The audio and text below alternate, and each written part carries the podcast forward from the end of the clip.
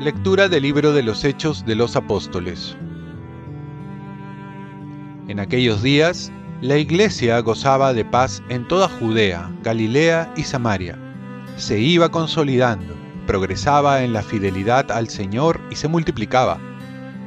Animada por el Espíritu Santo, Pedro recorría el país y bajó a ver a los fieles que habitaban en Lida encontró allí a un paralítico llamado Eneas, que desde hacía ocho años no se levantaba de la camilla.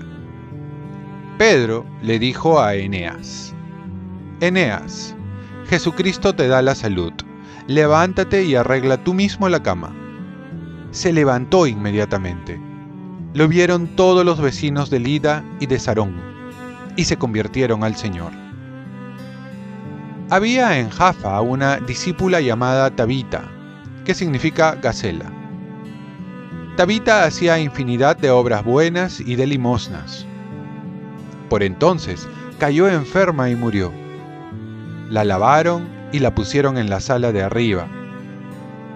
Lida está cerca de Jaffa. Al enterarse los discípulos de que Pedro estaba allí, enviaron dos hombres a rogarle que fuera a Jaffa sin tardar. Pedro se fue con ellos. Al llegar a Jaffa, lo llevaron a la sala de arriba y se le presentaron las viudas mostrándole con lágrimas los vestidos y mantos que hacía Tabita cuando vivía. Pedro mandó salir fuera a todos, se arrodilló, se puso a orar y dirigiéndose a la muerta dijo, Tabita, levántate. Ella abrió los ojos y al ver a Pedro se incorporó. Él la cogió de la mano, la levantó y, llamando a los fieles y a las viudas, la presentó viva. Esto se supo por toda Jaffa y muchos creyeron en el Señor. Palabra de Dios. Salmo responsorial. ¿Cómo pagaré al Señor todo el bien que me ha hecho?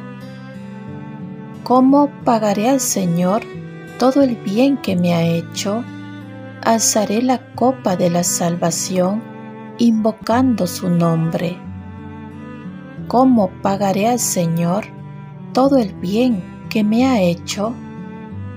Cumpliré al Señor mis votos en presencia de todo el pueblo. Mucho le cuesta al Señor la muerte de sus fieles. ¿cómo pagaré al Señor todo el bien que me ha hecho? Señor, yo soy tu siervo, siervo tuyo, hijo de tu esclava, rompiste mis cadenas, te ofreceré un sacrificio de alabanza, invocando tu nombre, Señor. ¿Cómo pagaré al Señor todo el bien que me ha hecho? Lectura del Santo Evangelio según San Juan.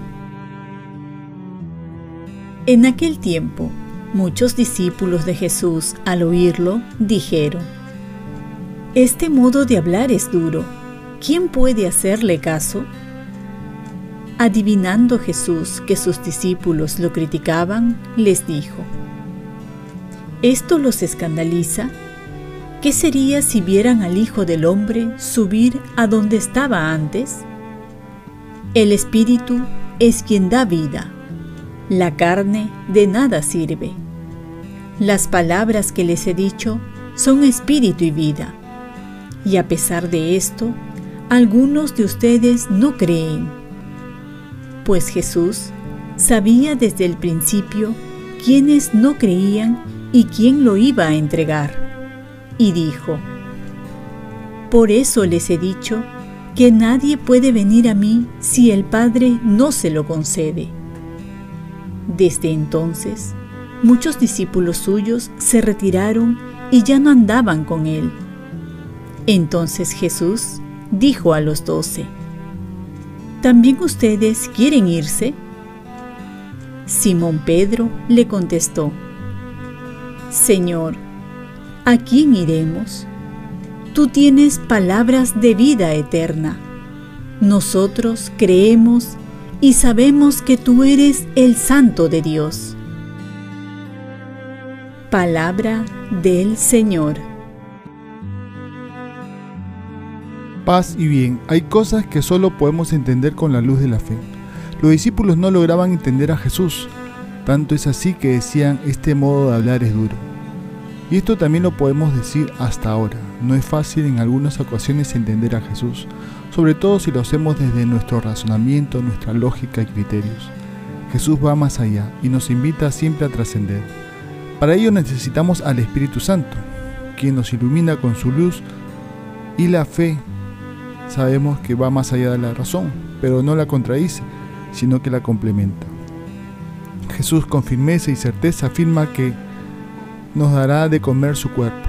A pesar que esto hizo que muchos de sus discípulos lo abandonaran, él permaneció firme ante la verdad, pues aunque no lo entendía, sabía que tarde o temprano lo harían y que la fuerza del Espíritu Santo vendría en su auxilio.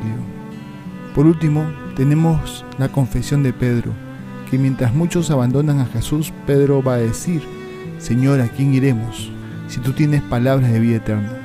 Cuando alguna vez estemos en la misma situación tentadora de abandonar a Jesús, preguntémonos como Pedro, ¿a dónde iremos sin Jesús?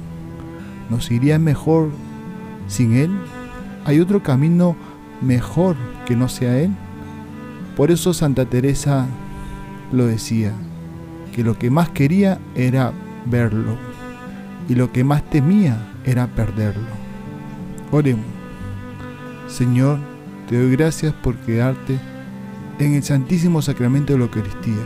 Te pido que me ilumines con tu espíritu para entender las cosas espirituales y nunca permitas que me aparte de ti. Ofrezcamos nuestro día. Dios Padre nuestro, yo te ofrezco toda mi jornada en unión con el corazón de tu Hijo Jesucristo, que siga ofreciéndose a ti en Eucaristía para la salvación del mundo. Que el Espíritu Santo sea mi guía y mi fuerza en este día para ser testigo de tu amor con María, la Madre del Señor y de la Iglesia, te pido por las intenciones del Papa. Con San José Obrero, te encomiendo mi trabajo y mis actividades de hoy para que se haga en mí tu voluntad. Y la bendición de Dios Todopoderoso, Padre, Hijo y Espíritu Santo, descienda sobre ti. Cuenta con mis oraciones, que yo cuento con las tuyas y que tengas un santo día.